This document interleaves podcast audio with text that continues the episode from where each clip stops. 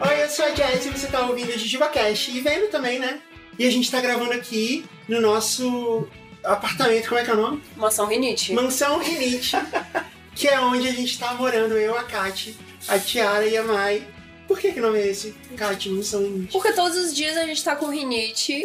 Antes das 10 horas da manhã, já aconteceram as quatro ocasiões aqui onde antialérgicos foram necessários. e é uma mansão no nosso coração. Então, como vocês já viram, Kati Barcelos está com a gente. Olá! E a gente tem a presença ilustre e especial de Carol Nunes, nossa campeã Sim. das pistas. A Carol Nunes é pilota de Stock Car. Eu estaria com a vida feita se fosse piloto da Stock Car. Mas Ah. eu sou piloto de automobilismo e Ah, tenho um semi-Stock Car. Semi-Stock Car. É. Por quê? Qual a diferença? Não, é que eu falo carinhosamente que ele é um Stock Car porque ele tem a aparência de Stock Car e tudo, mas assim, ele está a anos luz de um Stock Car, né? Então não fui eu que não fiz minha pesquisa, tá? é que eu vi no stories dela. Mas como Não, é é? que eu chamo carinhosamente meu carro de Stock Car, mas é, Hum. é que um Stock Car, por exemplo, ele custa, sei lá, entre, em torno de 4 milhões e meio, porque ele é um carro Hum. realmente preparado pra competição. Dá pra comprar no Mercado Livre? Um só. Tem na, na Web Motors. Ah, tá bom. A gente tá aqui com a Carol pra gente cantar histórias de carros, que é um dos- é um dos Sim. nossos temas mais queridos. Sim. Mas antes, a gente vai pedir histórias de sedução do Caio Corraine. A gente tá preparando um programa muito especial onde a gente vai arranjar uma namorada pro Caio, que vai ser ao vivo na Twitch, no meu canal da Twitch, twitch.tv barra jazzrider. E a gente vai gravar ao vivo, depois vai postar o programa. E a gente quer histórias seduzindo o Caio. Se você acha que você é uma boa candidata para ocupar o coração do Caio Corraine para sempre, que ele quer casar. Então, Mas sedução Hum. é o correto quando a gente tá querendo casar, um amigo nosso? É, sim. Né? Por que não? Tem que seduzir. Todos os dias. Bom, os Ah. animais casamento é uma sedução diária. Hã? Os animais fazem isso, fazem dança de casamento, põem pena, enfeita. É, mas poucos deles continuam juntos. É. Com exceção do pinguim e, É. sei lá, caranguejo, eu acho. Caranguejo? Eu acho que ele é. A galinha ela é fiel, apesar do galo não ser. Tem alguns animais que são monogâmicos até o fim da vida. É, a gente tá querendo uma pessoa pra seduzir o Caio todos os dias. Todos os dias. pra sempre. E aí você tem que contar Igual um histórias. pavão. Igual Tem que ser criativo. Você pode falar sobre você. Você pode contar uma história na qual você foi muito fofa e você vai achar que isso vai chamar a atenção dele. Ou você pode contar uma história, sei lá, ou você pode dizer quanto dinheiro você tem, quem sabe essa é a parada dele. Sim, ele é comprável, a gente vende. é, Quem não é? É, todo mundo tem seu preço. Sim. Ou, Mentira. É, não sei.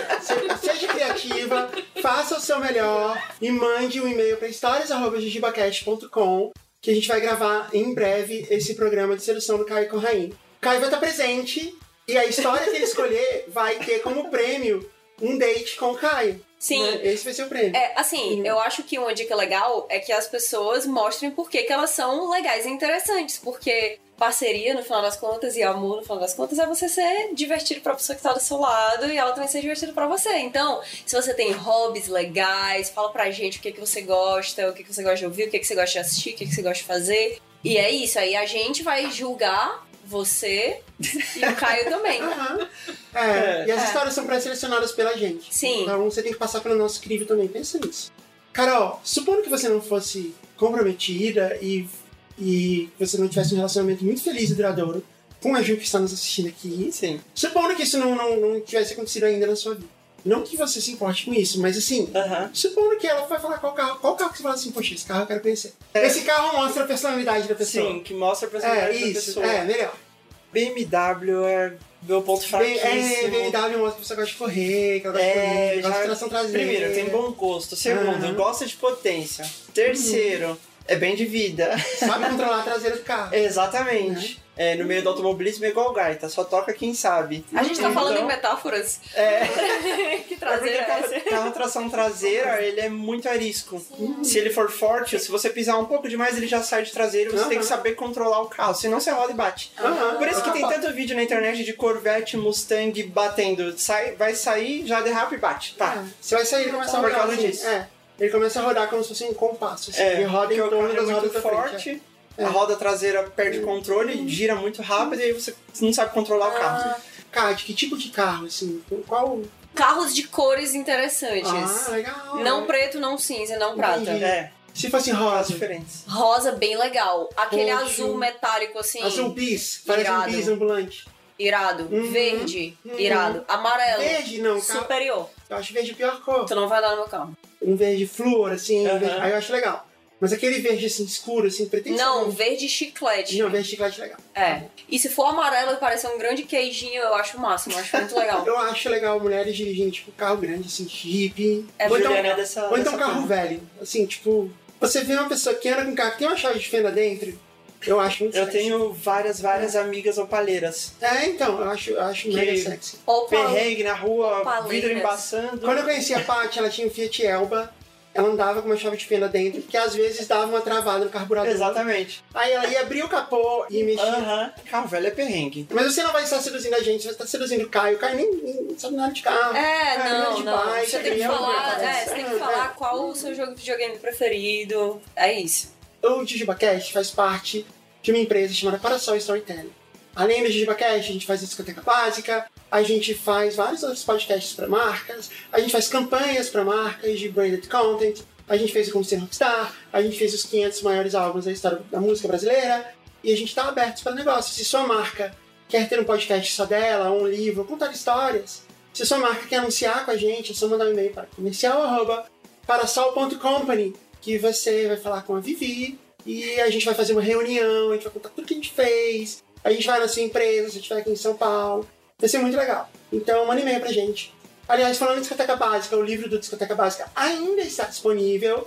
Podcast discotecabásica.com.br livro, lá tem todas as informações. Falta só um pouquinho. A gente pegou de tudo que sobrou, de tudo que a gente produziu para os apoiadores. Os livros que sobraram estão à venda, não são muitos. Tá lá no site podcastdiscotecabásica.com.br livro, que você vai saber, corre. É o maior livro já feito sobre música brasileira no Brasil, na história desse país. Vai estrear também o podcast da Katia, mas de novo você tem a a Catiuxa Barcelos como garota propaganda da sua marca, sua porta-voz. Quero ser convidada. Já tô aqui Eu minha fazendo... primeira convidada. Já tenho aqui a intimação ao vivo e pessoalmente. Eu também quero. Tá, Também não, quero. mas assim. Eu sou produtora, mas quero ser É, claro. Já tem dois episódios garantidos.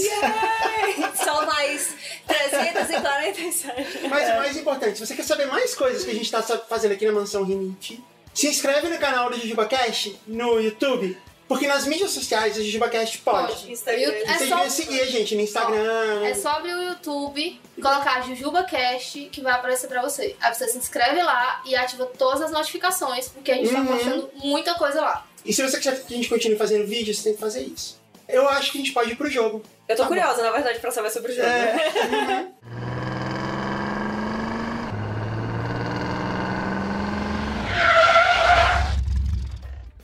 A gente roubou o nosso jogo da revista Quatro Rodas. Ok. A revista Quatro Rodas tomou muito dinheiro da minha infância e adolescência, né? Que eu gastei muito dinheiro comprando essas revistas, assinando ela no iPad quando eu fui morar nos Estados Unidos. Porque assim, não tem graça carro dos Estados Unidos. Carro legal era aqui, é Palio, Corsa. Você tá Eu não maluco. quero, eu não quero saber, eu não que quero heresia. saber desse money de carro, eu quero nem sei que.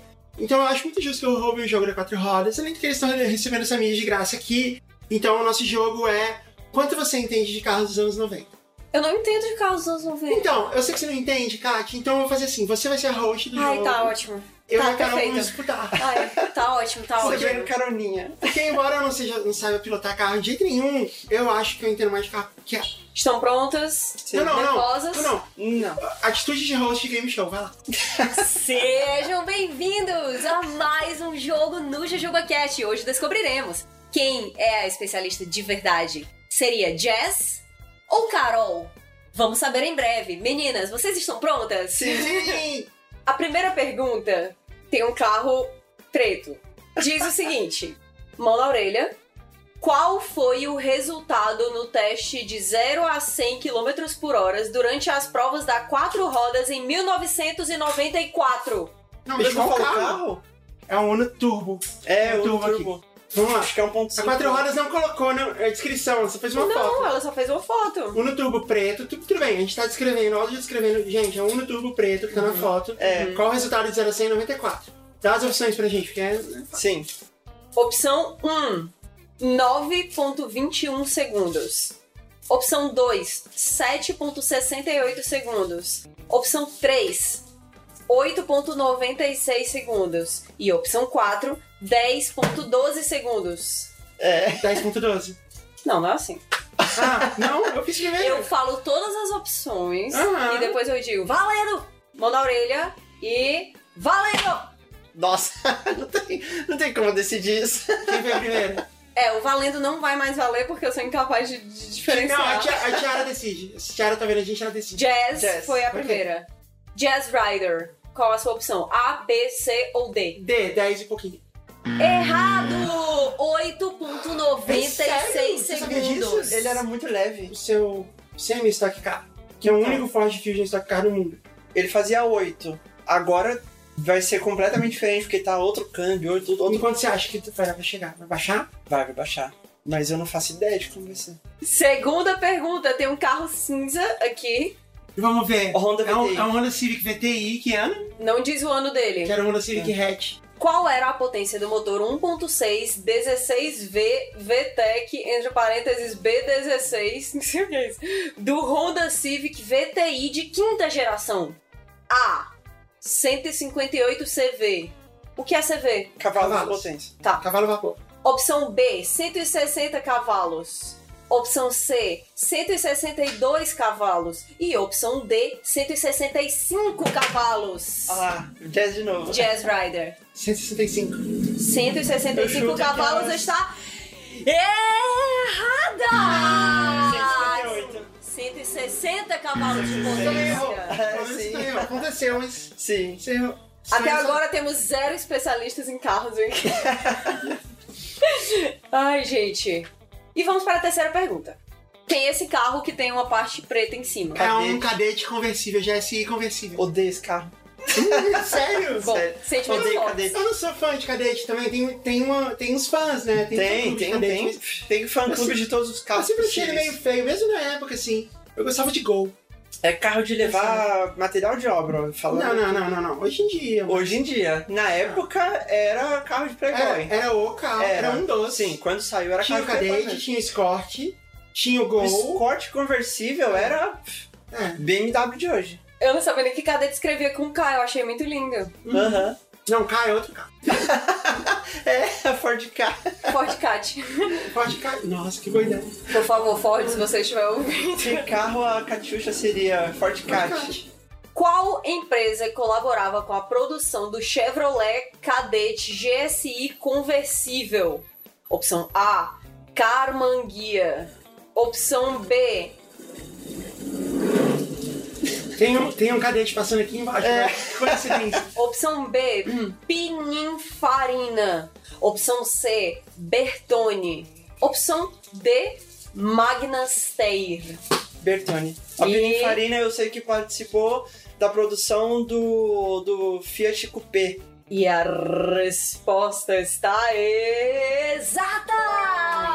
Bertone. Foi por eliminação. É Bertone? Eu nem sei quem é Eu não sei, mas Também as, não. As outras eu conheço foi por eliminação. Tá bom. Agora a gente tem um carro vermelho. É um Tempra-Turbo Coupé de duas portas. É É, legal. um dos carros mais famosos por pegar fogo espontaneamente. Junto com o tipo. Junto com o tipo. É que o tipo. era o Tempra hatch, né? É, ah, Era a mesma coisa. Mas Pegava carro, eu já vi esse carro pegando fogo pessoalmente. eu já vi também. Não, eu já, eu já vi um chamuscado, um que depois. Aham, eu Depois vi o dono tentando apagar Aham. desesperadamente, jogando balde de água, jogando tudo e nada apagava o fogo do carro. Ele tinha um problema, que ele tinha um tanque de combustível atrás. E tinha alguma fiação atrás que gerava faísca, alguma coisa assim no É. tanque de combustível. E ele pegava fogo. E podia vender isso. Podia, foi mal É, problema. hoje tem recall, né? É. Na época era tipo, poxa, galera, que pena, hein? Mas eu tenho outro pra vender. A pergunta é a seguinte: qual foi a velocidade máxima do Fiat Tempra Turbo Coupé durante os testes da quatro rodas? Mãozinha na orelha. Opção A, 198,2 km por hora. Opção B, 201,5 km por hora. E opção C, 221,6 km por hora. Mentira, tem outra opção ainda. Ah, droga. Enganou. Foi, é, Opção A. as nervosas pa param Não, não tem, isso. não tem. Esse carro não parte de 200 Também eu também Opção acho. A? Tem É. a, a especificação técnica dele aí? De, de Não, mas é, potência, é o motor? Tempra, Tempra Turbo, ele É. era. Ele era 2.0. ó. Meu Deus! A opção A está errada. Era 220 ou 212.8. Nossa, parabéns. Parabéns. Parabéns, Eu quero proprietários do Turbo. também, né? É que depois que Ah, aperta a opção some, Mesmo- então eu tenho que dizer rápido a resposta, porque senão eu também Mesma esqueço. coisa do Uno. E agora a gente tem um carro amarelo com a vibe de que apareceria em Tokusatsu antigo tipo Jiraiya. É um Gol Gol GTI famoso 89. É o primeiro. É. É, esse Primeiro que eu carro tem gente vendendo por mais de 170 mil reais hoje. Eu comprava. Se Sério? tivesse inteirinho, eu comprava. Tem, tem Poxa, gente vendendo. Eu sempre quis. Esse carro e a Paraty Surf tá super, ultra, mega valorizado e a gente chama eles de é, antigo oportunistas. A pergunta é a seguinte: qual foi o pioneirismo do Gol GTI lançado em. Tua mão não tava na orelha. Diga. Foi o primeiro carro com injeção eletrônica fabricado no Brasil. Essa opção não está entre as opções. Qual foi o pioneirismo do Gol GTI lançado em 1989, ano de nascimento da Taylor Swift, entre os Volkswagen fabricados no Brasil? Opção A. Freios dianteiros ventilados. Opção B. Cintos dianteiros de três pontos. Opção C. Sistema de freios ABS. Ou opção D. Freios traseiros a Não tem injeção eletrônica, como assim? Eu acho que é freio ventilado, mas eu acho que esse carro tem, tem disco sólido. Tenho quase É certeza. estranho ter freio ventilado nesse tipo de carro. Freios dianteiros ventilados está Parabéns, correto! É, Eu acho que faz mais sentido do que ter freio traseiro a disco, porque esse carro ainda usa freio tambor lá atrás. Eu lembro que nessa época tinha um namorado da minha irmã que comprou um Gol, mas não era GTI. E um belo dia ele chegou em casa com, com umas rodas novas, rodas de magnésio. E aí, por isso eu vi ele desmontado, eu lembro muito bem que o freio traseiro era tambor, mas ele não era GTI, pensando Que bem. Deus queira que não seja roda orbital, porque é o Hum. pecado dos carros. Não, era uma roda, era uma roda bem sólida. Eu lembro do design dela, mas eu não sei o nome. A próxima pergunta que é a nossa. Ela tem um carro cinza com uma linha vermelha no meio dele. É um Ford, Escort XR3 Ford Escort. da última geração, com duas portas. Quando foi apresentada a última geração do Ford Escort XR3 no mercado brasileiro? Hum, Opção 1, 1990. Opção 2, 1991. Opção 3, 1992. E opção 4, 1993. 92. 92 está correto! Sim. O Carol já está com três acertos e agora para a nossa sincero, né? Última pergunta é essa aqui, ó. Que tem um carro vermelho, Corsa, tem dizendo. O nome dele tá escrito Corsa. na placa. Nossa, é o Corsa de primeira geração. Acho que sim. Na minha opinião, um Corsa de primeira geração vermelhinho, duas portas. É isso que dá pra saber. E a pergunta é a seguinte: onde era feito o 1.6 16V com injeção multiponto e duplo comando de Oh, que válvulas carro, do? Corsa. GS GSI? Opção A, Hungria. Opção B, Espanha. Opção C, Estados Unidos. E opção D, Alemanha. Bateu sem saber. Estados Unidos. O carro, pelo menos. Acho Não a- é Estados a- Unidos que é Opel, o Corsa é Opel. Vamos ver. Não é Estados Unidos que o Corsa é Opel, é a velha Europa. Quer chutar? Verdade, Quer chutar? Eu vou dar 100 pontos a mais pra quem acertar esse aqui. Quais são as opções? Hungria, Espanha, Estados Unidos e Alemanha. A Carol já respondeu Estados Unidos. 3, 2, 1. Alemanha. Ninguém acertou! Porque era Hungria! Hungria. Nunca ia imaginar. Quem tinha fábrica na Espanha era a Volks, que tinha, tem a Seat. Marca lendária dos ralis. É, então, e Seat Córdoba. e tinha, e tinha um Córdoba aqui no Brasil nessa época. Aham. Temos a nossa última pergunta. Ah, tem mais uma pergunta. A última, a última Tá. das últimas. Tá bom. que tem outro carrinho vermelho com a frente É um preta. Fiat tipo... Famoso É, tipo- Seat de válvula, que é o 16, né? Bonito, bonito. Qual foi o último ano de vendas do Fiat Tipo Sedici Valvole no mercado brasileiro? Opção 1, 1993. Opção 2, 1994. Opção 3, 1995. 96. E opção D, 1996. Nossa, foi, foi usada, foi usada. E a resposta está errada. É Agora- 1900. Não, não, não, não, não, não, Rodrigo, para. Porque quando a pessoa Tem- responde é, antes, aí eu deixa tenho que responder. Sim. Tudo bem? 94. Não. 1995 era a resposta e o nosso resultado final, Jujuba Cash, no teste foi 3 barra 8. E ele diz, derrapou na curva, né? Tá, tá, tá, tá, tá, tá. Pam, pam, pam, pam, Eu só sei até ali. Mas temos uma vitoriosa. E ele diz, não desanime. Você pode procurar outro quiz quatro rodas para chamar de seu. Talvez carros de corrida, e aí eu domino essa pocilga. Uma vitória é, um pouco. Amarga. Um pouco amarga, né? Tá um pouco, amarga. um pouco amarga. Mas eu vou falar, ca- carros clássicos dos anos 90 definitivamente não é meu praia. A cena já tava no box já, tomando água. A gente podia ter tido um champanhe, né? Porque nós Foi bem impressionante. Na verdade, vocês sabiam detalhes de coisas que eu nem sabia que dava pra saber. Eu gostava de ver isso, eu gostava Posso de ver contar uma, uma, uma curiosidade sobre o Fiat 147? Com certeza. Quando esse carro lançou, um repórter do Guia Quatro Rodas, ele não tinha acesso ao carro para poder fazer a matéria. Então o que, que ele fez? Ele roubou o carro da Fiat, roubou literalmente, pegou o carro escondido, sumiu com o carro, deram queixa de roubo do carro, etc. O, carro- o cara correu, passou o dia inteiro em Interlagos fazendo testes e depois ligou falando que tava com o carro, que era.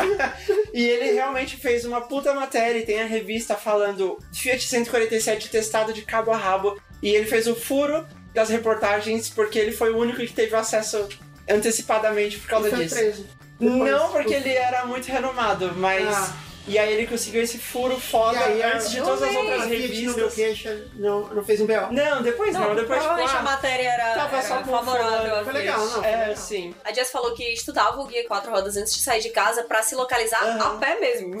Às vezes. Não, não, não, tá de carro, de Era o carro. Google Maps da época. É, e aí ela pegava e dizia assim: Ah, eu tenho que ir pra tal canto, e aí quando eu enxergar a rua tal, eu tenho que ficar atenta, porque daqui a duas ruas eu vou ter que dobrar à direita. E aí até hoje ela pega e diz assim: Ah, aqui é, é canto tal, e aí é perto disso, disso, disso e daquilo, porque ela estudou assim. É, eu fazia isso, mas no Google Maps, antes de ter o Google Maps no celular e, e o Waze É, e tudo você mais. conseguia baixar, né, uma, a listinha assim. É, assim, é, é, eu imprimia. fazia isso na mão. Eu imprimia, Passo a passo. colocava na mochila, porque eu vivia de Ah. ônibus, não tinha carro na época, Ah. então imprimia, colocava na mochila e depois eu ia, rua tal. Se eu precisasse ser taxista em São Paulo naquela época, eu teria dado conta, assim, porque eu realmente sabia andar na cidade inteira.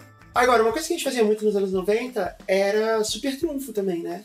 Tive muito super super trunfo? trunfo. Tinha, Eu lembro de, de, da carro, existência de Super Trunfo. tinha carro de corrida, que era muito Sim, legal eu só também. tinha de carro de corrida e rally. De avião era muito legal também.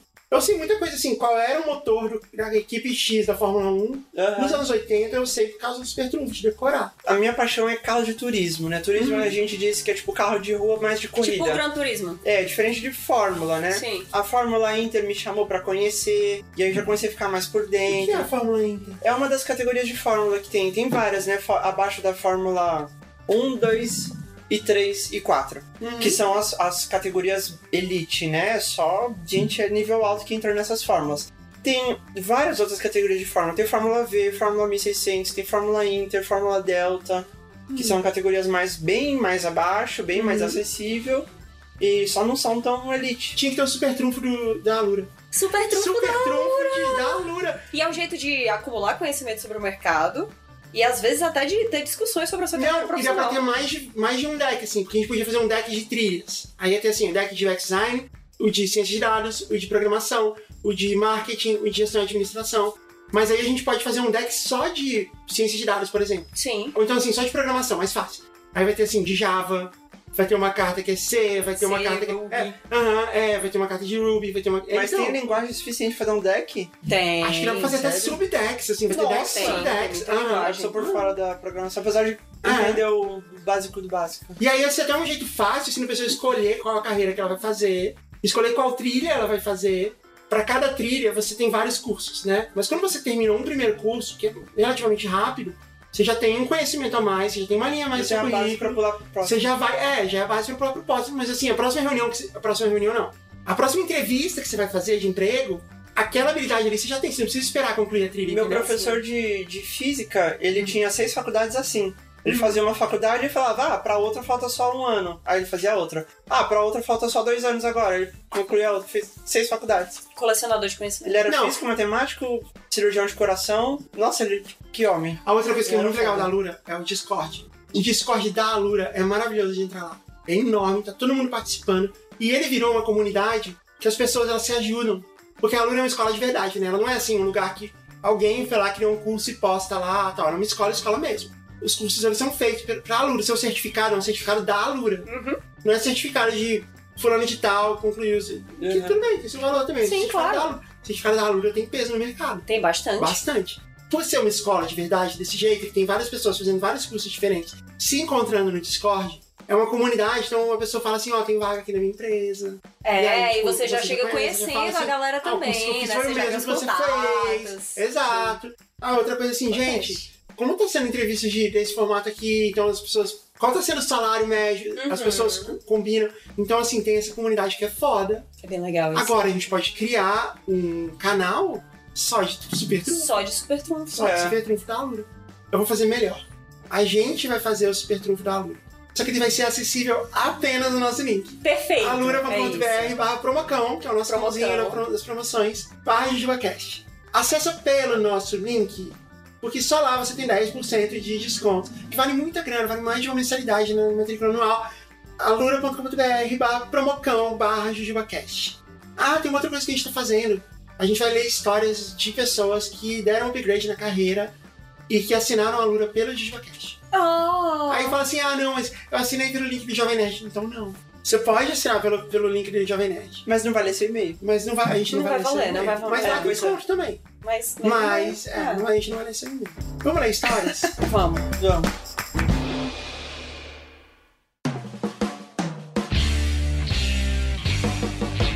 Quem quer ler a primeira? Eu posso ler. Então vou aproveitar que a, que a Carol vai ler, eu vou almoçar enquanto ela tá fazendo isso, que a gente tá gravando na hora do almoço, com muita fome. A hora do almoço. É, você vai comer doce, Kátia? É, eu tô pensando em comer ou doce de leite ou rapadura. A Eu gente quero tem- doce de, a doce de gente leite, tem então. jujuba aí também, paçoca, doce de leite. Doce de leite, eu vou, eu vou comer doce Né? de leite. Olá, Jazz, Rafa e possível convidado. Errou feio, errou feio, errou rude. Tudo bem. É Jazz, Kat e Carol. Me chamo Chevette. É, Chevette. Me chamo Chevette, Uhum. mas por motivos de timidez, pedirei para que me chamem de Chevette. Chevette. Tenho 27 anos, sou de Passo Fundo, Rio Grande do Sul. A história que contarei é sobre o Monza 85 do meu pai. Estávamos no meio do ano, meus pais haviam viajado para Florianópolis e meu pai me deixara a chave do Monza 85, verde escuro, um clássico, para que eu pudesse ir para a faculdade, fazer a última prova que me restava no semestre. Eu estava mais nervoso de dirigir o Monza do que pela prova. Afinal, eu só havia prática com o carro da minha mãe, que era mais novo e tinha maravilhosa direção hidráulica. Maravilhosa até hoje. O dia seguiu normalmente até que chegasse o horário da faculdade, que era à noite. Apesar do volante ser muito rígido, eu consegui dirigir sem problemas até chegar ao estacionamento que ficara a duas quadras da instituição.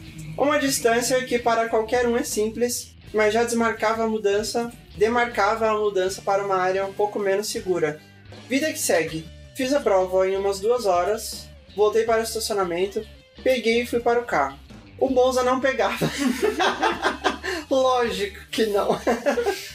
Eu não sabia o porquê. Nosso amigo Chevette, ele tem 27 anos. Sim. Ou seja, ele deve ter nascido em 94, 92 e coisa assim.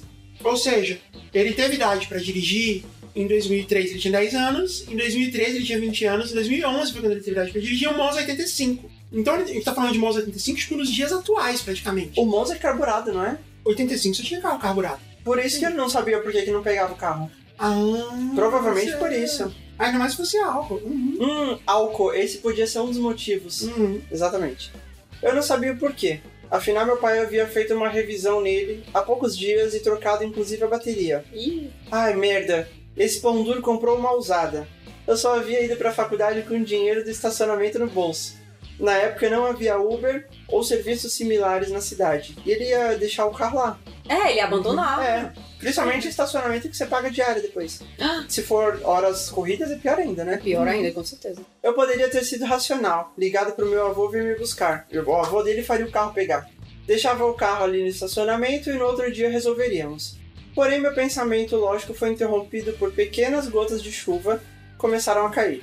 Eis que o dono do estacionamento, um senhor com seus 60 anos, notou o som do carro tentando ligar e não conseguindo, ele se aproxima e manda: Guri, tem algum problema no carro? Provavelmente, moço. Acho que é a bateria. Meu pai trocou recentemente, respondi. Se o carro não tá ligando, o problema não é a bateria, senão o motor não estaria girando. É, isso é Sim. verdade? Sim. Quando a bateria tá com problema, o motor de arranque, que é o que consome mais bateria no carro, é o que mais consome, ele para de girar. Ele fica. E aí você fala, sabe que a bateria morreu. Ah, tá. E se É. ele tá girando, o problema não é a bateria. Mas como que você sabe que ele tá girando e. e- e- Porque ele tá fazendo. Só que Ah, não tá. partida. Ah, tá, Mas entendi, pode ter sido entendi. correia também. Pode ser sido correr também. Se foi correia, atropelou válvula e já era. Sim. Ele dá a sugestão de empurrar o carro e fazer pegar no tranco. A rua de estacionamento dava para dois caminhos. A descida que eu iria parar no barro, barra pesada, Uhum. e a subida que era para o meu caminho rotineiro para minha casa. O senhor falou que os, que os funcionários empurrariam e me ensinou como fazer o veículo pegar no tranco. Enfim, dito e feito, os funcionários empurraram o bendito Monza e fui na direção da descida. Consegui, o Monza ligou. Não, Ai, o problema é ele morrer na no barra O barra pesada. o problema é ele não era correia. É, não era correia. Uhum. Porém, os faróis não ligavam. Provavelmente pela bateria. Não, meu caro. Se o carro já ligou e o farol não liga, não é a bateria, porque não é a bateria que está gerando energia mais. Mas é o alternador. Isso a não faz o bateria... menor sentido. Uma bateria não é uma pilha, então. Uhum. Não, ela serve só para ligar o carro, basicamente. Depois que o carro tá ligado, o alternador que gera energia pro carro. Sabe quando você liga um motor de barco, que a pessoa pega e dá uma puxada assim, uma cordinha? sim, sim.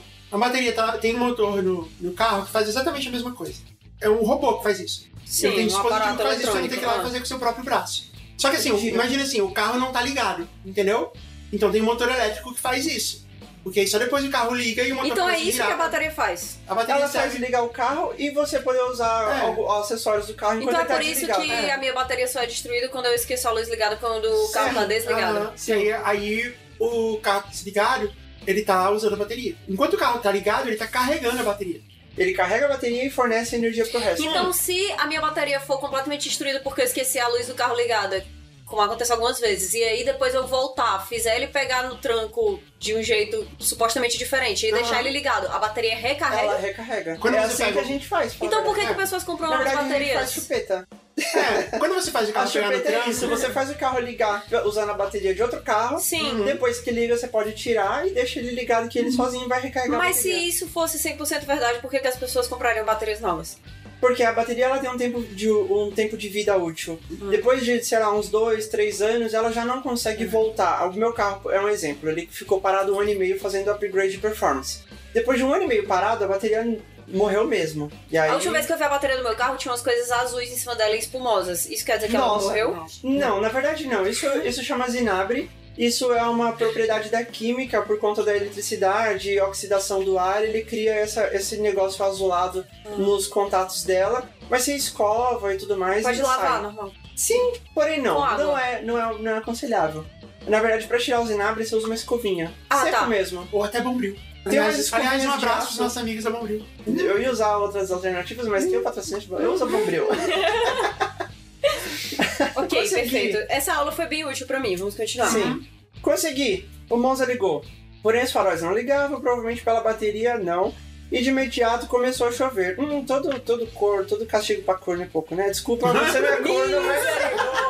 Mas quando o universo vê que você tá na merda, ele vai lá e fala: Não, tudo, eu posso fazer piorar. Parecia cena de filme, que Ai, algo dá certo mesmo. em seguida duas coisas de errado. Abaixei o vidro da, da porta do motorista e fui olhando a rua por ali, no bar perigoso. Afinal, nem o limpador iria funcionar.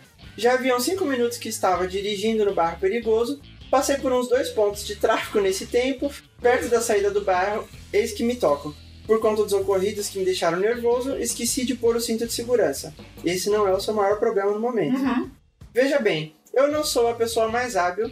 Seria impossível colocar o cinto com uma mão só. É possível, na verdade. Eu já fiz várias vezes. Não, mas não com a direção dura que ele tá operando aqui. Com a direção dura, às vezes, é mais fácil. Porque o carro na reta ele endireita e você consegue pôr rapidinho e sem o carro sair do Supondo lugar. que ele está é perfeitamente balanceado. Que é o, o asfalto. Supondo que ele esteja alinhado e balanceado. Alinhado, exatamente. Veja bem, eu não sou a pessoa mais hábil, seria impossível colocar o cinto de segurança com uma mão só. Também não queria parar o carro com risco ali de não ligar mais, e ainda por cima ser assaltado. Tive que continuar a ignorar toda a conduta prudente que eu tive com o, motorista desde que tirei a carteira. Crianças não façam isso e segui sem cinto. Eu também não queria parar o veículo mesmo com o motor ligado, pois inexperiente eu sabia que iria deixá-lo apagar. Na verdade, você só precisa ficar acelerando ele um pouquinho. Ah. Então nas placas eu reduzia o mínimo Ou no possível. 35 puxa o afogador e larga ligado. É, também. Reduzi o mínimo possível, todo cagado, de um carro bater no meu, do meu lado. Afinal, eu não conseguia enxergar quase nada por conta da chuva. Ai, tadinho, tá sendo muito agoniante isso. Ele tá passando por muitas coisas. Minha mente estava, ok, desisto. Não, ok, o destino está pegando uma peça comigo. O meu destino é morrer em uma batida com um caminhão. Isso era pura paranoia, afinal já eram 10 horas e o bairro era deserto. Mais uns 10 minutos e eu finalmente chego em casa. Ah, então tava tranquilo. Ah, ainda Ao estacionar na garagem, eu percebo que meu corpo inteiro está encharcado por conta. Não por conta da chuva, era suor do puro nervosismo dessa situação. Ele- eu acho que ele fez xixi nas calças e não quis dizer. É, eu também acho. É. Eu entrei em casa me sentindo vitorioso por vencer essa situação tenebrosa e imprudente. Me senti o sucessor do Vin Diesel em Velozes Furiosos. Sensacional. E assim termina a história. Obrigado por terem lido. Peço desculpas pelos possíveis erros. Sim, por exemplo, a bateria não era o problema. Tadinho. Crianças e jovens, usem cinto. JujubaCast é um dos meus programas favoritos. Amo demais os episódios de chorar, apesar de sempre ficar acabado depois. Ah, é isso. Não, normal, é normal. Meu amigo Chevette, bateria não faz o carro não pegar, a menos que o motor não gire. E dá pra pôr o cinto com uma mão só, mas eu não recomendo se você não tiver experiência em dirigir. Aparentemente ele não tem, mas o carro tava com algum problema elétrico mesmo, porque. Sim. porque luz não o- ligava. a luz não Eu ligava. acho que não, porque É. se for pane elétrica, o carro não vai pegar nenhum. Hum. E, e depois ele não vai se manter ligado. Provavelmente era alguma coisa relacionada a afogador, carburador, que Não, mas- depois, depois no tranco o carro pega, limpa o cilindro e Mas já por que, tá mas por que, que o cara. O, por que, que o, o farol não ligou? É, realmente o farol tava. Algum problema Então, elétrico ele teve. Por favor, Chevette, se você tiver uma atualização do que realmente aconteceu com o carro, fala pra gente, porque esse na mistério verdade, é eu sei qual era o problema do carro. O carro é um Monza 85. justo. Esse é o problema do carro. Justo. E eu tenho amigas opaleiras e caravaneiras e Não. cheveteiras que passam por coisas bem piores, então o problema é o verdade, carro. Não foi tão terrível assim. Eu É, acho não. que ter um carro que não pega e você tem que fazer pegar no tranco, isso forma caráter. É, eu já vi perrengues de o carro não trocar mais de marcha, então Hum. você tem que chegar em casa sem tirar o pé da embreagem, ou não poder trocar de marcha, tem que chegar em casa só de segunda e terceira, ou o trambulador quebrou. Trocar ela no tempo. Problema de embreagem, você não, não tem embreagem, então você tem que trocar no tempo, é verdade? Senão dá aquela arranhada, arranhada foda na, na- Deu a arranhada. Os Fiat dos anos 90, todos os câmbios dele eram câmbios super longos e Aham. todos eles viviam arranhando. E você aprendia instintivamente a trocar a marcha no tempo. Sim. Você consegue descobrir o ponto que ela não vai arranhar, mesmo com a embreagem. Põe uma embreagem, mas você passava ela no tempo. assim, às vezes você até deixava um pouco aberto, esperava o momento certo, passava. Então, Pra quem não sabe, você tem que sincronizar a rotação do câmbio com as- a rotação do motor pra quando você passar de marcha, tá A marcha- sincronizado e aí ela passar. Por que, que às vezes o carro tá parado e aí você vai dar uma ré e aí na hora que você vai dar um ré faz. Aí você fica tenso, desiste, aí depois você tira o pé da embreagem, É volta de novo e ele vai É perfeitamente. justamente por isso, Mas o porque... carro tava parado. Não, mas o motor tá girando. Se você não pisou direito na embreagem, ele tá fazendo o, o eixo principal do câmbio rotacionar também, mesmo que esteja na neutra. Então, quando você vai passar pra ré, o eixo tá girando pra um lado e a ré pra outra. Então E foi, foi você- uma pisada errada, realmente. Pode ser, ou então pode ser só coisa de embreagem fim, mesmo, e mesmo sem ou mexer. Fiat, ou um Fiat dos anos 90, se fosse um prêmio, Fiat prêmio, ele faz esse barulho o tempo inteiro. Ele nasceu com esse barulho, vai morrer com esse barulho. Eu tenho perguntas. Qual foi o nível da revolução estética que Velozes e Furiosos Desafio Tóquio causou no mundo da corrida de rua? foi trazer o drift. O drift, ele é uma modalidade de competição que já é muito famosa desde os anos 90 no Japão e nos Estados Unidos veio depois, mas já é, já é famosa há um bom tempo, desde os anos 90. Já é forte lá. O Brasil era totalmente carente, ninguém sabia o que era drift. E quando o Tokyo Drift começou, todo mundo ficou sabendo que era drift pelo filme. Todo mundo, meu Deus, como assim os carros andam de lado? Outra coisa também, a gente já, já era familiarizado com o tuning dos anos 2000.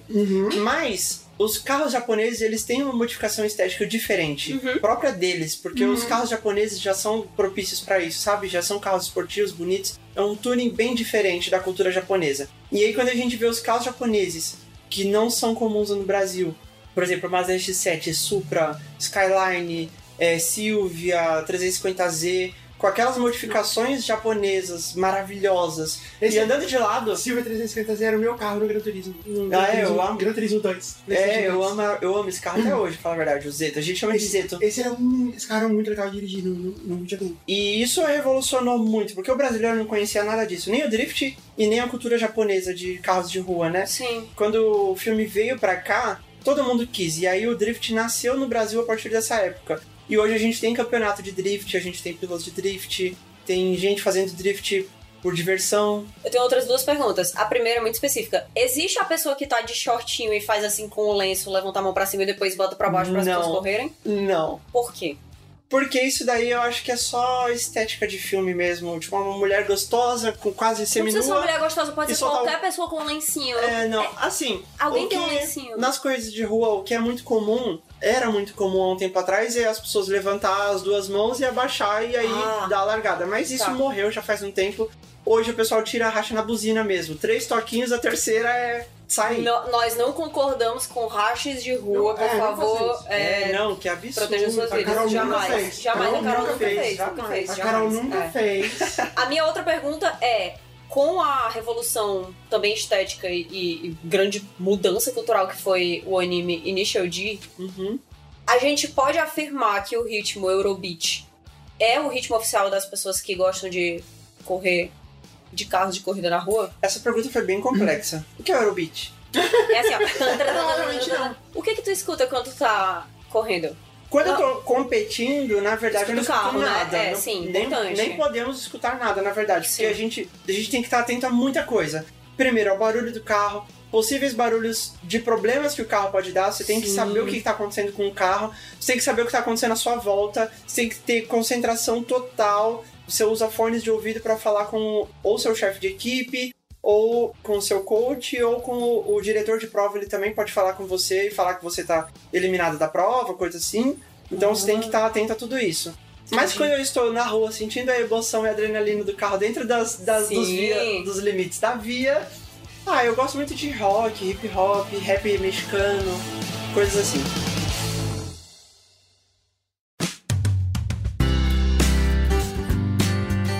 Carol, quero saber sua história agora. Como você consegue virar piloto? Assim? Como isso acontece na vida de uma pessoa?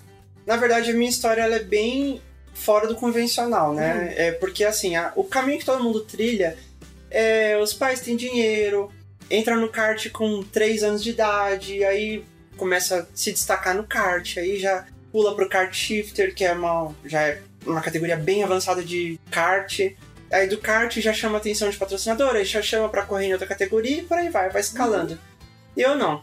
Nunca corri de kart na minha infância, mas sempre tive a paixão por carros. Desde antes do Velozes Furiosos já. Eu já tinha paixão por carros, já brincava com autorama, carrinho de controle remoto, eu inclusive modificava meus carrinhos de controle remoto, Nossa, é, tunava meus carrinhos, Ah, inclusive ganhava dinheiro na escola tunando o carrinho dos meus amigos. Empreendedora. Tunando como? Por exemplo, luzinha de pisca-pisca de Natal. Eu tirava a lâmpada, colocava no carro, fazia toda a fiação, porque eu já tinha noção de eletrônica, e fazia neon.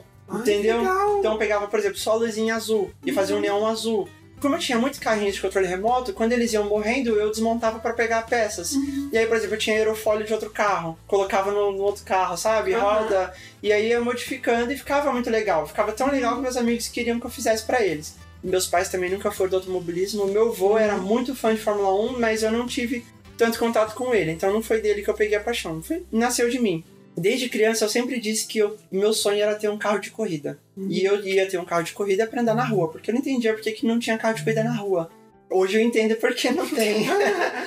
eu ficava, como assim ninguém nunca pensou nisso? De ter um carro de corrida pra andar na rua? Quando eu crescer eu vou ter. E aí essa, essa paixão ficou engavetada, ficou lá guardada. Quando eu cresci, aí saiu Velozes e Furiosos, né? Aí minha paixão foi lá no talo. E quando eu comprei o meu primeiro carro com 20, uns 25 anos de idade, eu comprei meu primeiro carro e é um Ford Fusion. E é um carro de tiozão. Aham. É um sedanzão pesado, largo. A ideia dele é ser um carro de luxo, não tem nada a ver com esportividade. Uhum. E até então eu não queria um carro esportivo. Né, Assim, apesar da minha paixão por carros, na época eu tava procurando um carro que era tipo um carro de presença, Uhum. que fosse acessível dentro do meu orçamento. Uhum. Comprei o Fusion. Passou pouquíssimo tempo com o Fusion, a paixão veio com tudo, assim. Eu Falei, nossa, modificar carros é, é sempre o que eu quis, só que agora eu comprei o carro errado pra fazer isso.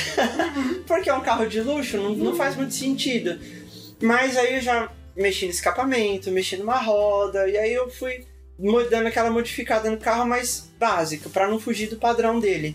Começou a vir aquela paixão de infância, um carro de corrida, carro de corrida, sempre quis, um carro esportivo de corrida. E aí eu sentei e comecei a pensar, eu falei, o que, que eu posso fazer com esse carro? E aí eu comecei a me basear nas categorias de, de corrida que eu sou apaixonada, que é DTM, Stock Car, TC2000. E são o quê? Carros sedanzão, às vezes quatro portas, às vezes duas portas, alargados, baixo, comprido. É o tipo de carro que o Fusion é. E aí eu falei, meu, vou fazer um. vou a fundo nisso. Projetei o carro na minha cabeça e falei, eu vou fazer, deixar ele desse jeito. Que era como se fosse um, um Stock Car.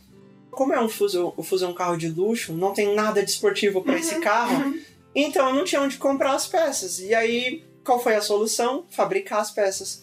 E aí eu fabriquei as minhas próprias peças do zero. Como? Pois é. Mas que Eu tipo sempre- de peça você tá falando? Assim, tipo de spoiler? assim? Aerofólio eu fabriquei. O kit pra largar o carro eu fabriquei. Eu tenho foto disso. Com fibra de vidro e tudo mais. Uhum. Fabriquei splitter dianteiro, que vai no para-choque da frente. Uhum. Eu fabriquei extrator de ar, vai no para-choque traseiro pra difundir o ar. Uhum. Fabriquei Comprar outro carro nem tudo. pensar, né? Comprar um Então, carro que já tem as coisas. pois é, seria o certo. E foi a, a- ideia errada fazer esse carro, mas depois acabou virando a ideia certa. Eu Hum. vou explicar por quê. E aí eu fui fabricando as peças, montando ele aos poucos. Eu tô resumindo bem, mas foi um processo de cinco anos montando Uhum. esse carro e ele ainda não tá nem na metade. Tu ainda Pois tá com ele? Sim! Ai, que sim. legal! Conforme eu fui modificando o carro, eu fui legalizando ele. Então ele é um carro de corrida legalizado pra rodar na rua e eu rodo na rua como eu disse que faria quando eu tinha quando eu era Que criança. massa! Não, isso É o meu carro de Então, dia a dia e eu vou pro mercado, eu vou E ele pro é tipo o shopping. teu bebê, né? Ah, Porque tu que sim. fez. Sim, que, exatamente. você sabe que tem um jogador da NBA, o Artest, que ele também fez isso. Mesma coisa. O sonho dele era dirigir um carro de Fórmula 1. E aí ele mandou fazer Aham. uma fórmula que é legalizada pra rua. Pois é, nos Estados Unidos Você já isso viu? é fácil de fazer. E você já viu o carro dele? Não. É bizarro. Teve um que fez um NASCAR legalizado pra rua. Teve um que fez um, um carro da Le Mans, aquele Porsche da Le Mans de corrida, aquele protótipo, sabe? Aham. Ele legalizou pra rua, porque nos Estados Unidos é assim: você pode legalizar qualquer carro que não seja um carro de rua, desde que você coloque os acessórios obrigatórios, que é cinto de segurança, tem que ter pisca, farol, placa, coisa assim. Uhum. No Brasil, não. No Brasil, dependendo do que você fez, você já não pode legalizar mais e acabou. Então, fabriquei as peças, modifiquei o carro inteiro. Depois eu consegui algumas parcerias que me ajudaram a modificar o carro e tudo mais. Muito tempo depois, tinha um carro que era basicamente um stock car andando na rua. Só que até aí era um carro de diversão, pra eu andar na rua, pra ter meu carro, mas na estética de um carro de corrida. E comecei a ir pras pistas fazer o que a gente chama de track day. Track day é quando você tem uma, um evento no autódromo e eles cobram uma taxa e você pode correr por X horas lá dentro por diversão, não é corrida. Então você entra, corre do, do jeito que você quiser e é cronometrado tudo mais, mas não é competição. Você E entra, você pode fazer o que você quiser com o seu carro. É, Pode ser qualquer carro. Qualquer carro. Se eu tiver tem um gente Corsa que aluga, 1.0. tem gente que aluga carro de concessionário, vai correr e depois devolve o carro. É mesmo? É. Se eu tenho um Palio 1.0, 96. Não, é literalmente eu, qualquer carro. eu posso ir lá e Eu já vi Mas, gente com um minivan lá dentro. mas as pessoas não ficam, tipo, você não tá atrapalhando os outros quando você tá andando num carro Ah, muito lento? Teoricamente, sim. Ou Mas... quando você não sabe pilotar, tem isso? Sim, na verdade eles fazem um briefingzinho dando algumas Uhum. dicas, falando o que você pode fazer ou não pra não atrapalhar Uhum. as pessoas e pra não causar riscos, né? Então, por exemplo, se você tá lento na pista, tem um certo traçado que você tem que manter pra quem tá rápido poder fazer o traçado sem perigo. Se você mudar Uhum. esse traçado de repente, você pode causar um acidente. Uhum. Então eles ensinam isso antes de você entrar na pista, né? Entendi. Pra quem não tem experiência. As duas vezes que eu pisei numa, numa pista de corrida, assim, uma de kart e uma com carro, um carro de corrida mesmo, eu me saí tão mal. Eu tava tão medrosa. Nossa, dá é muito a medo. Não, eu confio na habilidade de todos vocês, Ah, mas eu fico pensando assim, e se alguma coisa acontecer e eu não quero Não, chegar não, e dizer assim, mãe, é que eu tava num carro com amiga minha. Não, não acontece. E aí? Acidentes acontecem na pista, mas tá sujeito a isso. É, mas que- é, tudo é... extremamente seguro, isso é fato. Não, com certeza é Se mais for pra seguro do um que eu dirigindo a que ser já 30 na km pista, por hora. Porque, meu, tem área de escape, carro de corrida ele é preparado pra ter a segurança, então... Ah, é verdade, né? Eles são mais É, seguros do que Sim, basicamente tem a, outro a veículo. estrutura de ferro que a gente coloca dentro do carro pra a cabine onde tá o piloto permanecer intacta. Legal. Os cintos são cintos de seis pontos, então é é dois aqui em cima, dois aqui do lado e um aqui no meio que prende todos. Uhum. E caso você precise ser resgatado com muita emergência, só puxa uma alavanquinha e todos soltam ao mesmo tempo. Você tá capotando o carro e eu já capotei, e você tá paradinha no banco assim. é muito doido. Não é igual carro de rua que você tá chacoalhando pra todo lado, airbag na cara, sabe? Ah, faz Ah, sentido, então. É. Ah, ah, então tudo bem. É. Então, então vai ser legal. É, se eu vou estar presa desse nível, ó, Sim, quando passa tá mas, tá, mas a gente tava falando que você pegou É. seu carro e foi pro Truck Day. Como é, E daí, aí- como foi que você foi pra corrida? Você virou É, atleta? então, aí o que acontece? Meu carro começou a ficar muito famoso. Hum. Por ser um, um um projeto muito ousado, Uhum. né? Ele ficou mais famoso do que eu. E num desses track days, que foi lá em Piracicaba, eu tô entrando pra pista, uma caminhonete monstro, por sinal, me fecha assim. E eu falei, ué. Aí desceu dois caras e falou assim: a gente tá procurando o dono desse carro faz tempo.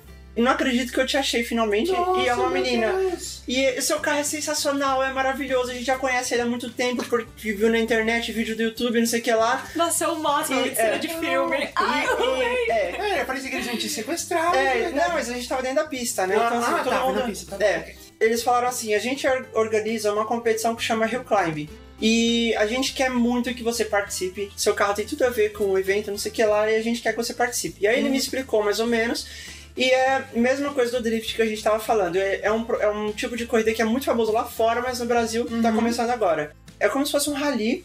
É uma estrada de uma cidade até outra que ela é fechada. Uhum. E tudo é legalizado, claro, é, pela CBA. Essa estrada ela é toda asfaltada e eles separam os carros por categoria. Uhum. E aí sobe carro por carro cronometrado. E aí a competição é pelo tempo, né? Uhum. O tempo que você fez com os carros da sua categoria. Nossa, que loucura. E aí eu entrei lá pra ver e eu vi Porsche, eu vi é, Evo de corrida, eu vi Aham. Stock Car. Eu falei, nem a pau que eu vou participar disso daí, eu vou passar vergonha. Meu Aham. carro ele só tem a estética, né? Uhum. E a inscrição é cara, tudo mais. Aí ele falou assim: não, Carol, calma, seu carro vai estar dentro da sua categoria, o Porsche vai correr na, cate- na categoria dele, Stock Car na, na categoria dele.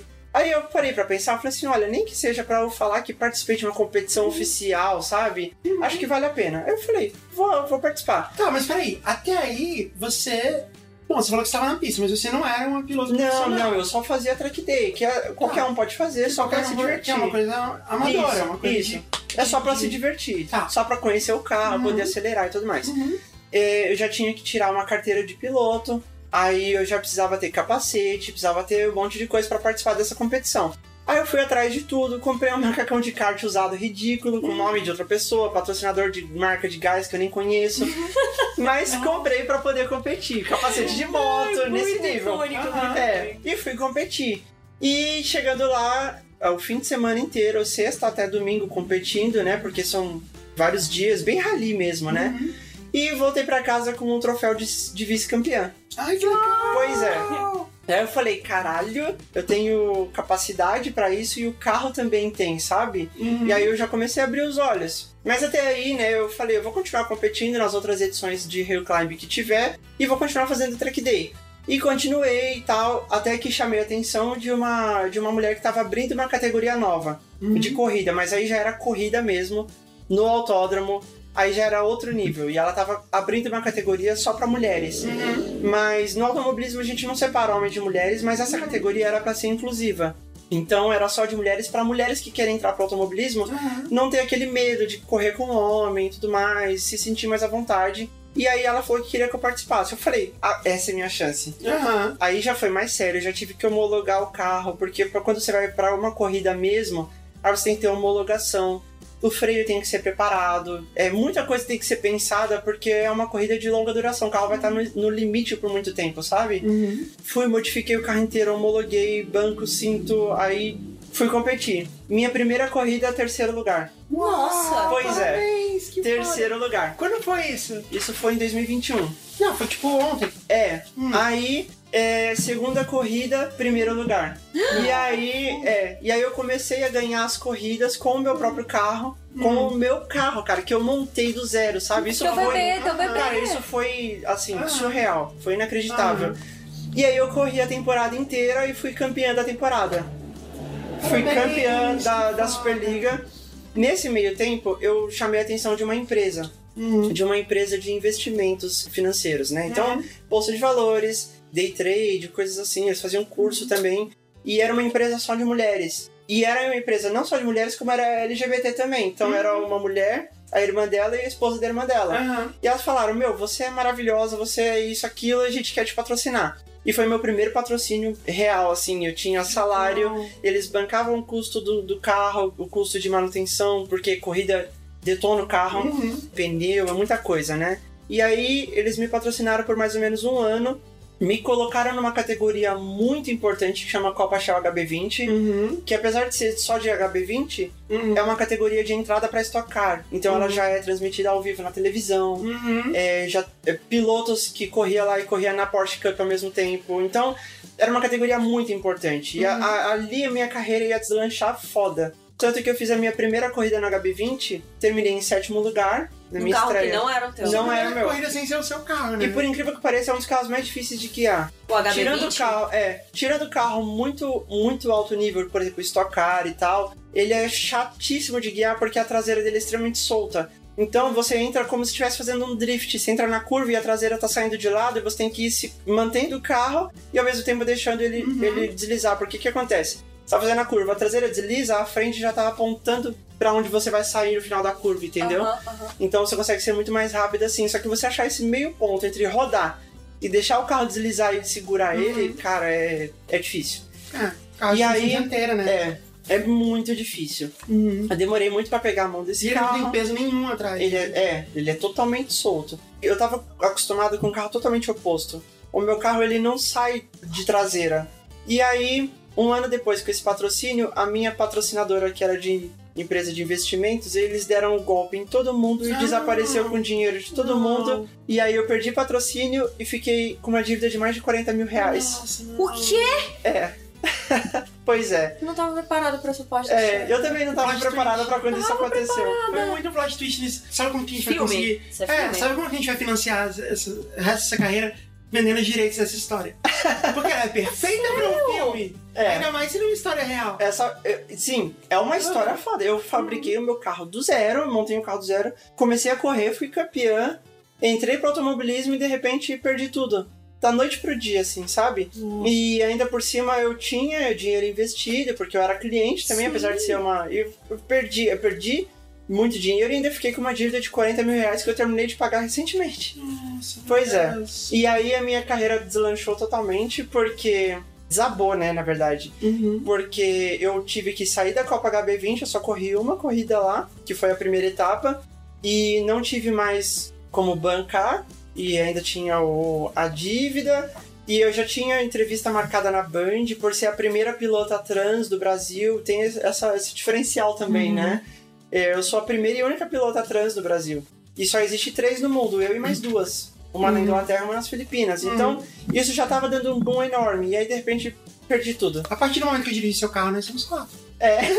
Verdade, verdade. E aí, é, desde então eu tô procurando patrocínio, mas é, o meu carro tá ficando pronto, eu vou tentar competir por conta própria com o meu carro numa outra categoria que seja mais Uhum. barata e tal. E tô lutando a partir de então, né, pra conseguir patrocínio Então o que a gente poder correr. precisa é conseguir patrocínio pra você, pra, Sim.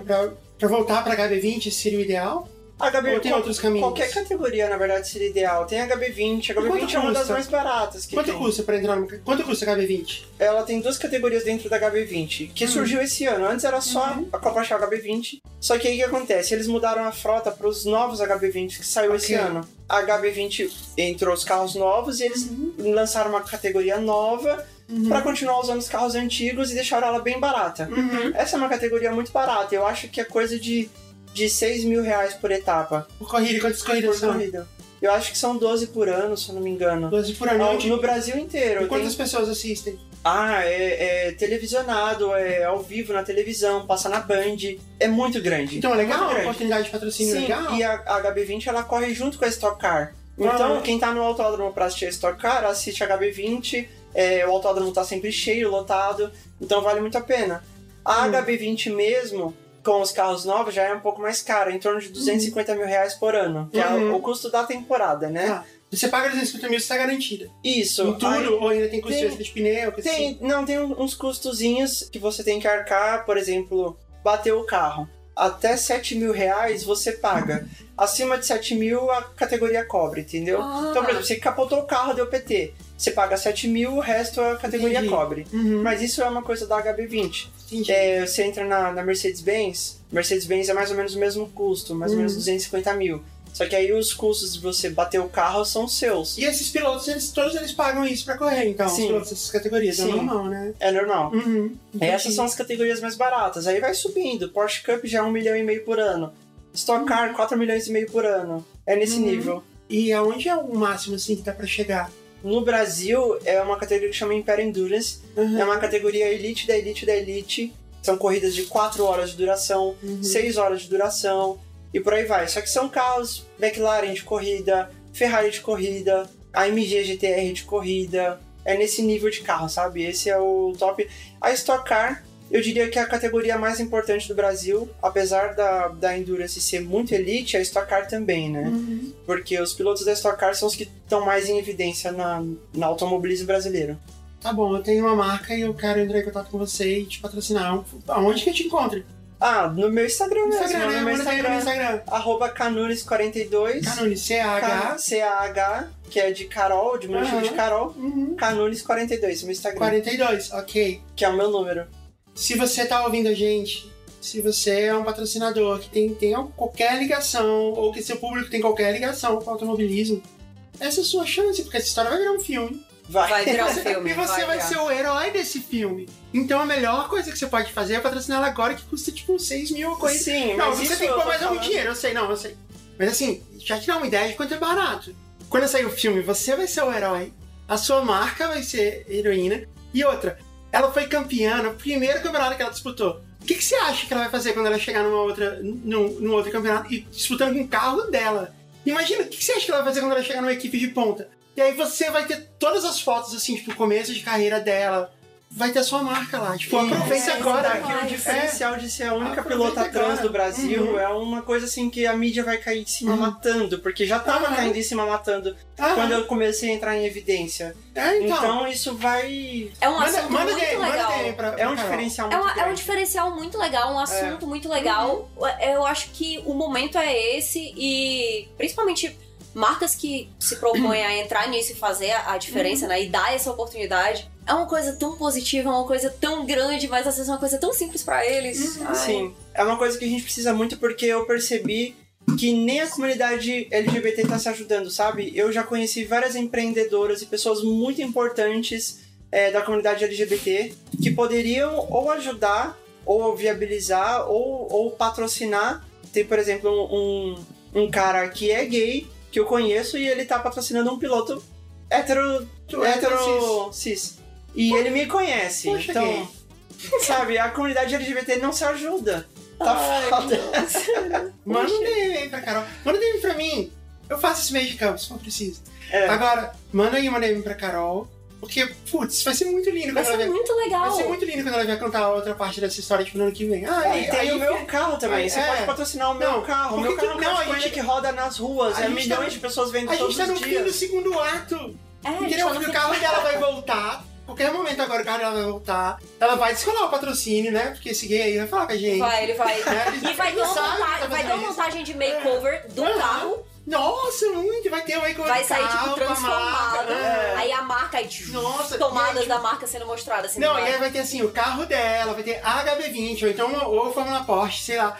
Que é uma marca grande que patrocina? Nossa, são Fala várias. fala uma, fala nome O dele. Mercado Livre, por exemplo. Mercado Livre. Mercado Livre. Não, Mercado Livre que inclusive fez evento LGBT falando de inclusividade, não sei o então, que lá. Mercado Livre. Aí eu entrei É. em contato falando sobre patrocínio Ah, e fui não. completamente ignorado. Eu sei, eu sei que o pessoal do Mercado Livre ouve, porque eles já me ligaram uma vez. Então, Então, Mercado Livre, eu sei que você está ouvindo. Entre em contato de novo, vai, Mercado Livre. empresas Quem mais? farmacêuticas, Empresas farmacêuticas, qual é a maior?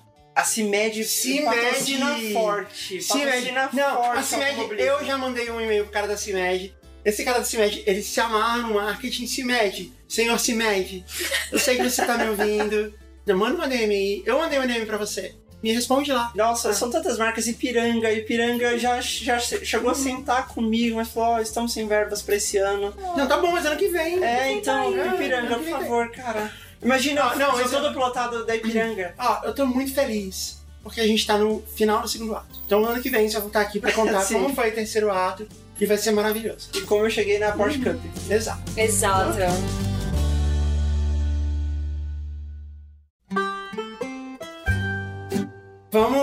uma última história, então? Vamos. Você quer ler, Kat?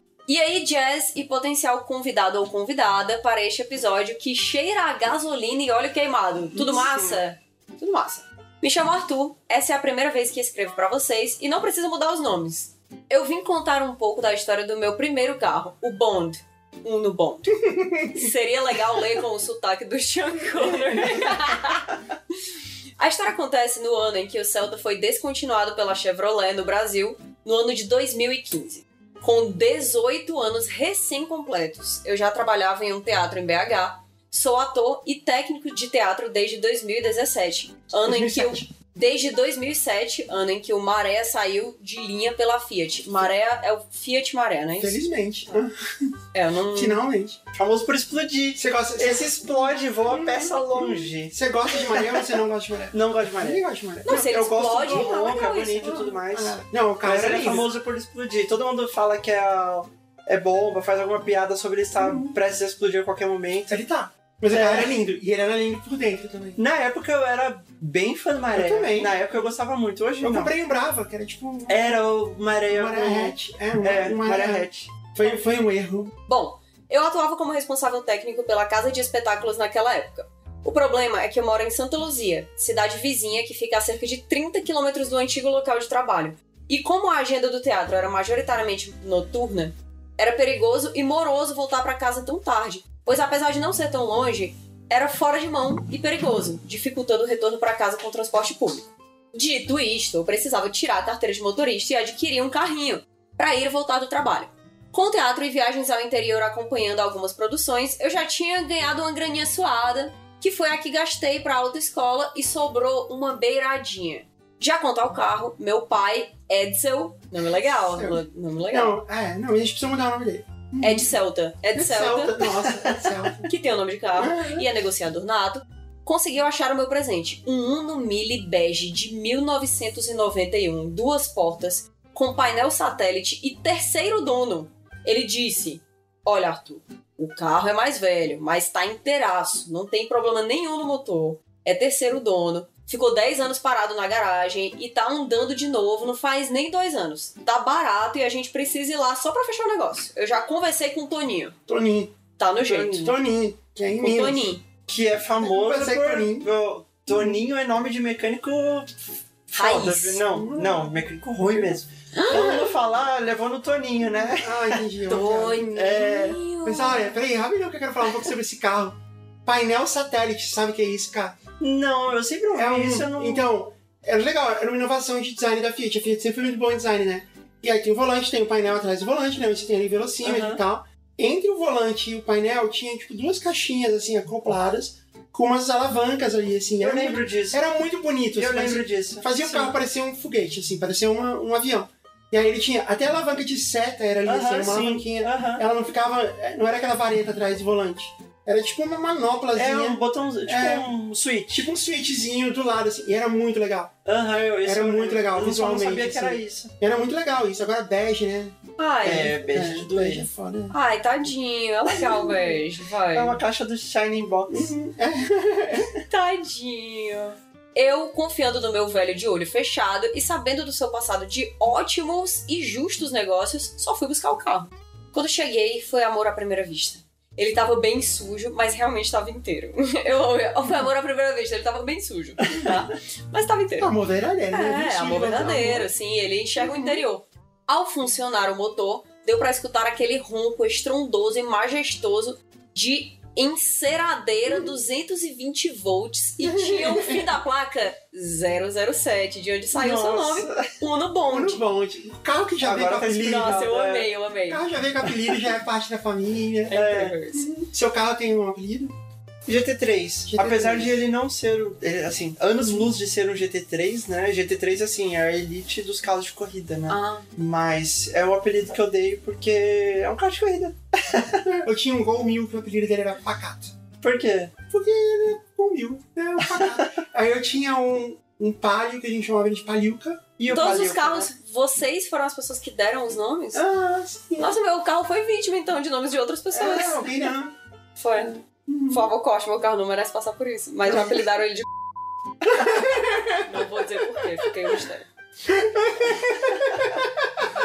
Obrigada. Meu pai terminou de negociar, trocando o veículo por uma parte em dinheiro e a outra parte em galinha.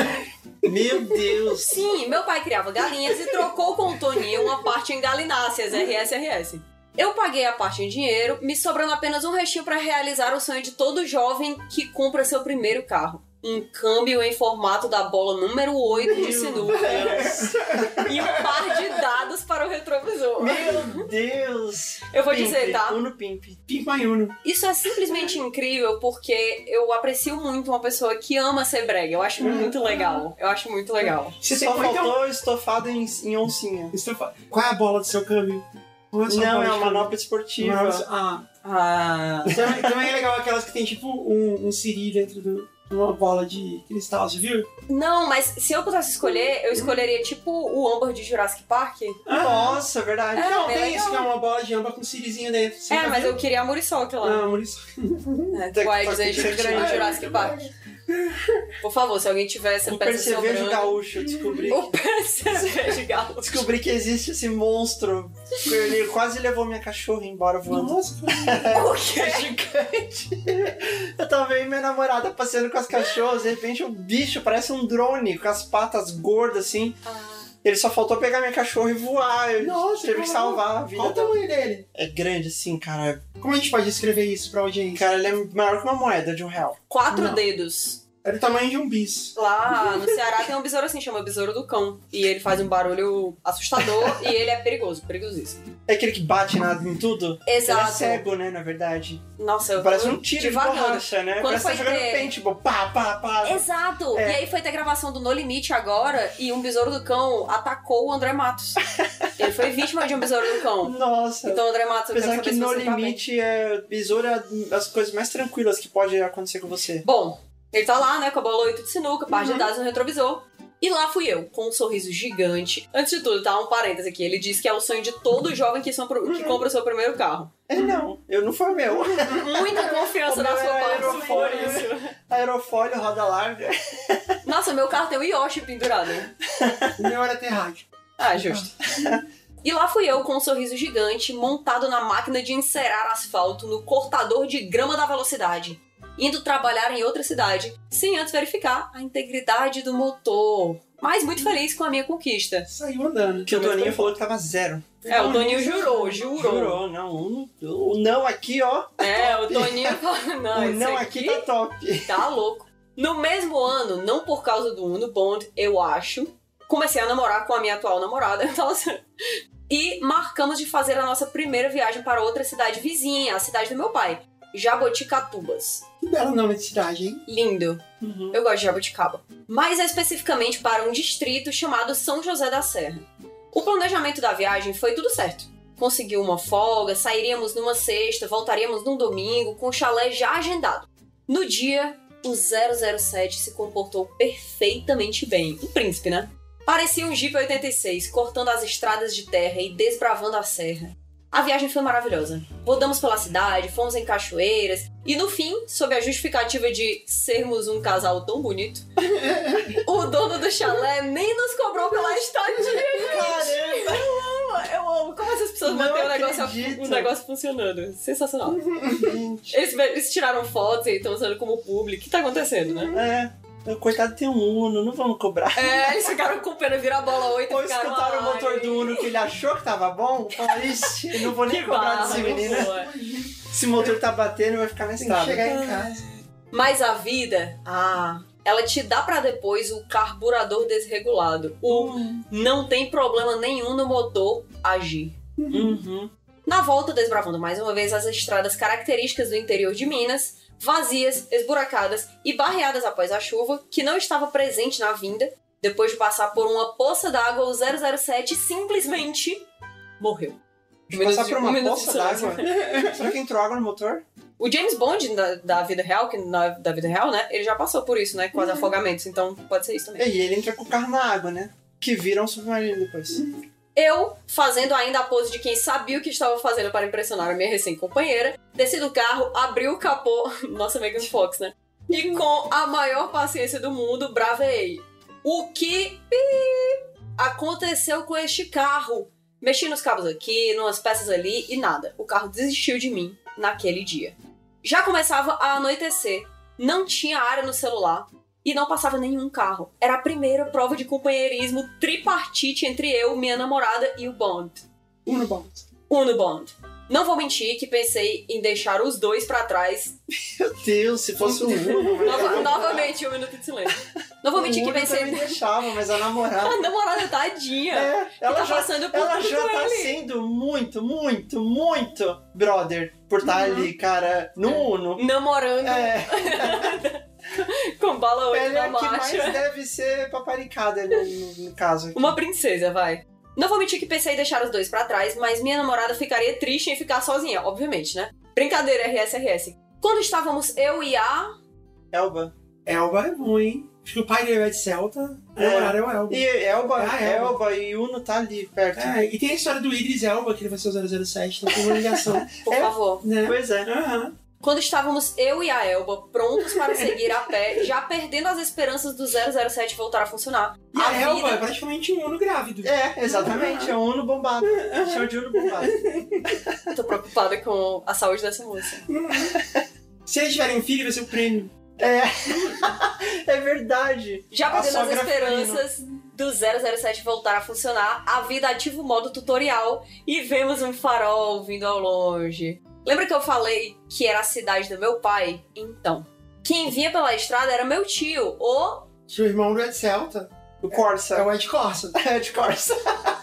É de Corsa. Vinha meu tio de Ed Corsa. perfeito, o Ed Corsa, que é um matuto do interior mais puro e simples. Assim como Corsa. Uai, Arthur, o que você tá fazendo aqui no meio do nada? Aqui é meio perigoso, tem muita cobra no meio desse mato aí. Ô tio Ed Corsa, graças a Deus que o senhor apareceu. Nós estávamos voltando da serra e o carro parou de funcionar. Aí eu olhei, eu até olhei no motor, mexi no que sabia, mas não consegui colocar pra funcionar de novo. Ele então desceu da caminhonete, rodeou o carro, pensou com a calma de um monge com um cigarro de palha na ponta da boca, olhou o motor e no maior momento MacGyver tirou um canivete e uma pilha do bolso. Quê? Cadê a tia pilha? Ele tirou a tampa do distribuidor do bonde, descascou a pilha e colocou seu interior no lugar de um carvãozinho que já estava molhado por ter passado naquela poça. E me disse com a confiança do próprio James Bond. Dá a partida lá, Arthur. eu vou Nossa, te falar, quem tem, quem tem experiência com esses carros assim, que tem distribuidor, que hoje a gente tem injeção eletrônica, né? Uhum. Não tem mais distribuidor, tem bobina. Mas que tem experiência com distribuidor é cheio das gambiarras mesmo. É Mas clipes, pilha? Eu é. nunca tinha ouvido falar É porque, disso. na verdade, eu acho que ele tirou o carvão da pilha. Uhum. Sabe aquele carvão que vai no meio Sei, da pilha? Já aham. desmontou a pilha, né? Ele desmontou a pilha. É, e colocou isso daí, ou ele colocou. Sabe quando você tira a casquinha da pilha e sai uma. Tipo uma tampinha de metal mesmo? Ah. Que ela tá lá só pra ficar bonita. Ah, Ele deve ter usado essa tampinha pra colocar no contato. Entendeu? E aí Uhum. substitui o carvão. Entendi. Eu não entendi, porque eu tenho medo de desmontar pilhas, parece perigoso. É perigoso. Ah, Mas. quem tem experiência já acostumou. eu, por exemplo, já montei tanta pilha na minha vida. preocupada. Eu, já sem esperanças, virei a chave e bingo! O carro voltou. Agradecemos ao meu tio, que me acompanhou até a cidade, onde terminamos de seguir a viagem e deixei minha namorada em casa quase 8 horas depois do horário previsto, por causa da bola 8, né? Todo mundo sabe. Após o ocorrido, levei o bonde ao mecânico. Após uma avaliação minuciosa do conserto provisório que meu tio fez no carro, ele apenas me disse: Esse que seu tio pôs é melhor que o original. É, às vezes, às vezes a gambiarra supera. Aham. Aham. Gente, não pode. Bom, É que tem carro que tem Não, peças muito mal projetadas, isso é fato. Cada Tem. tem. muito carro com peça mal projetada. E a gente que mexe com carro esportivo, põe o carro na pista, assa o carro, mói, a gente precisa achar alternativas para problemas crônicos, sabe? Então o pessoal começa a desenvolver peças upgrade para resolver problemas que são normais Sim. do carro. Do Lancer Evo, o Evolution. Tem uma pecinha no câmbio que é um plastiquinho que vai encaixar, ele tem o formato de cachimbo. E ele quebra e solta. Isso é Uhum. normal, é crônico. E, e é uma, uma enrabada pra arrumar isso. Aí Uhum. o pessoal desenvolveu um de alumínio que se põe lá nunca mais dá problema. Uhum. Entendeu? Então Uhum. Tem um projeto que é mal feito de peças de carro. Isso é mesmo, incrível. mesmo carro esportivo, às vezes. Tem um upgrade clássico de, de Gol, Paraty, esses carros da Volks, assim, o Gol quadrado, né? Que é você arrancar o cebolão. Que é o carro Da-. Aham. Você arranca o seu balão, aí a ventoinha não para, não fica É, ela ligada fica direto. sempre ligada. E aí Sim. o carro não superaquece mais. O que Sim. é o cebolão? É um tipo um sensor de temperatura. Ah, tá. E aí É, ele um liga e botão de desliga é. de Ah, acordo você com a arranca um temperatura. interruptor e de repente tudo Ah, funciona. aí ela fica ligada direto, Não, né? porque ele liga e desliga a ventoinha de acordo com a Ah, tá, temperatura. Aí você tira e ela fica sempre ligada, entendeu? Assim, incrível que a pilha descascada seja melhor que a original, mas que ótimo. E ele Então, diz: E eu deixei assim. Depois dessa ocasião, o 007 ainda nos surpreendeu em uma outra breve história. Meu pai o pegou para comprar algumas peças para a caminhonete dele. O Uno Bond também foi muito bem na ida, mas na volta, é sempre na volta, É, sempre. o não revisei as mangueiras agiu novamente. Lembram do concerto que meu tio fez? Pois é. Ele desencadeou que uma das mangueiras desencaixou e pingou algumas gotas de combustível naquela tampa do distribuidor. E o que acontece quando pinga combustível em um motor carburado? Isso, eu não sei dizer, né? Mas ele diz isso mesmo. Meu pai estava subindo em um morro quando sentiu o cheiro de queimado. Quando ele É. se deu conta, o motor já estava tomado pelas Ah, chamas. Pois é. Que morte horrível. É de céu. Existem gambiarras melhores que as peças originais e gambiarras que podem, Exatamente. podem destruir o carro. Ele, mais do que depressa, com toda a sua experiência com 30 anos como motorista de caminhão, já pegou o extintor e, levantando o capô, apagou rapidamente as chamas, sem se machucar e prolongando assim Nossa, a vida sobreviveu. agitada do Bond. Nossa, Do Bond. sobreviveu. Sobreviveu ainda. O mais cômico é que este ocorrido aconteceu pouco depois da publicação da resolução número 556 de 2015, que revoga a obrigatoriedade da presença dos extintores nos carros de passeio. Fica aqui a crítica social, né? Eu tenho extintor no meu carro, inclusive vou continuar tendo, independente de qualquer coisa, porque eu espero. Espero barra não espero que um dia eu possa usar um extintor, porque parece muito legal essa experiência. Bom, o carro, depois- se você passar por algum tempo, é bem provável que você precise Exato. ajudar alguém. Fica, fica Não ligada. se preocupe, amigo, eu tenho um extintor. É, agora que eu sei que vários carros pegam O fogo, é o extintor de carro é desse tamanho, né? E aí você faz. "Shhh", Acabou. É, É, mas eu vou se ter feito a minha parte. Vai ser, O vai ser o extintor de carro, ele, é ele nasceu de uma sacanagem, né? Ele foi feito de propósito, assim, pra, pra criar um problema, criar uma regra, pra vender extintor. Porque é o único lugar, nenhum lugar no mundo o carro tem extintor. Só Inclusive, aconteceu a mesma coisa com as ecobags. porque A pessoa que tava por trás da, da lei da ecobag lá também tinha uma empresa de ecobag, um político relacionado a isso. é um clássico. Então vocês assim, acham que eu devo comprar um extintor em tamanho real e deixar dentro do meu carro caso tenha que socorrer uma Não, pessoa? Com certeza não, sai são correndo. 150 quilos a mais É. quase. Não, Mas eu posso carro- olhar. Não, sei se lá, o carro 80 pegar fogo, quilos. Você sai correndo, você não vai ficar lá tentando pegar Não, o no meu não. No meu é claro que eu vou correr, mas se Mas for é que às outros vezes eu não puder é ajudar um do cidadão. carro, às vezes é pra, pra pessoa.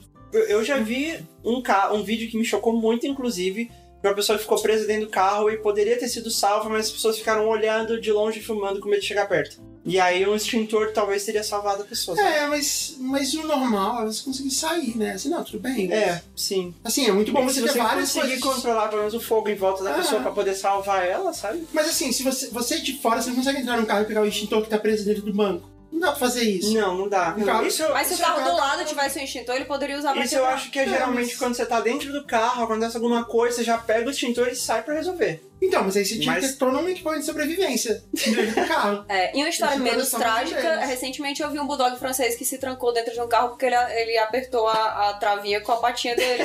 É. Ah, e eu- aí ele saiu sozinho puxando a maçaneta quando ele teve ciúme da dona dele que tava do lado de Ah. fora. Então, sei lá, nem sei Eu vi um vídeo que o cachorro travou o carro lá dentro porque também pisou, e aí o dono ficava tentando fazer alguma coisa pra ele pisar de, vo- de novo. Então, olha que coisa louca. Eu estava na praia e eu vi isso acontecer pessoalmente. Depois eu entrei no. TikTok dias depois e tinha o mesmo cachorro em um carro muito similar, mas o mesmo cachorro, tipo, o dog francês, para, um aparentemente gosta de trava de carro.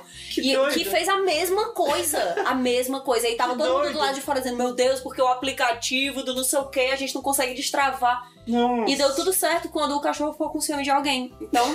mas se o cachorro tivesse um extintor, quem sabe seria mais rápido. É, pois é. Bem, depois de tudo isso, ficamos ainda mais dois anos com esse carro, agora 100% revisado. Depois vendi pra comprar um Gasparzinho, um Palio 2016, que é meu carro atual. Ah, então o, o Uno Bond tá com o quarto ou quinto dono dele hoje em dia. É. Muito obrigada por lerem minha história. Desculpa ela ser muito extensa. Não, ela foi excelente. E ainda tenho várias pra enviar pra vocês. Adoro. Bom, trocou pra um Uno moderno, praticamente. Maravilha. É, vale. Não faço parte da bolha mais amada do Brasil, mas em breve farei. Obrigada por me acompanhar nessa solitária quarentena durante o teletrabalho. Muita luz. Muita luz pra você também. Eu tinha um amigo que tinha um palio todo branco, ele tinha o, o para-choque branco, o retrovisor branco, e o nome dele era Nevasca. Nossa, merece esse nome, Eu né? que, tô, eu que tô muito no meio automotivo, eu vejo. O pessoal tem a mania de criar Instagram pro carro e dar um super nome, assim, às vezes o carro, porra, sabe? É igual, tipo, um Peugeot 206, aí o, o nome é Trovão. é cada nome que eu falo, gente, calma. Então segura. tem que ser igual o Leonardo recentemente na campanha de RPG que a gente joga, colocou o nome de um NPC de bebê corisco. Então fica a ideia pra É. um nome de um Fica- carro, é, pode ser chamado de bebê É, corisco. aham. Mas tem que ser um carro Ah, incrível, tipo um Fusca tunado, bebê corisco. Mais um episódio de carro chegar ao fim. Muitos Olha perrengues de só, eu carro. aprendi muito. E com os dois primeiros atos do filme da Carol, que foi maravilhoso. Verdade. É, A gente se vê na próxima? dá pra Sim. fazer uma série, ao invés de fazer um ato do filme, a gente Uhum. pode fazer uma série. Essa foi a segunda temporada. Pode ser também, não, a gente quer agora o final feliz. É, Então é isso. alô Netflix. Semana que vem. Semana que vem, Semana gente que vem. vê. que vem. Beijo, tchau!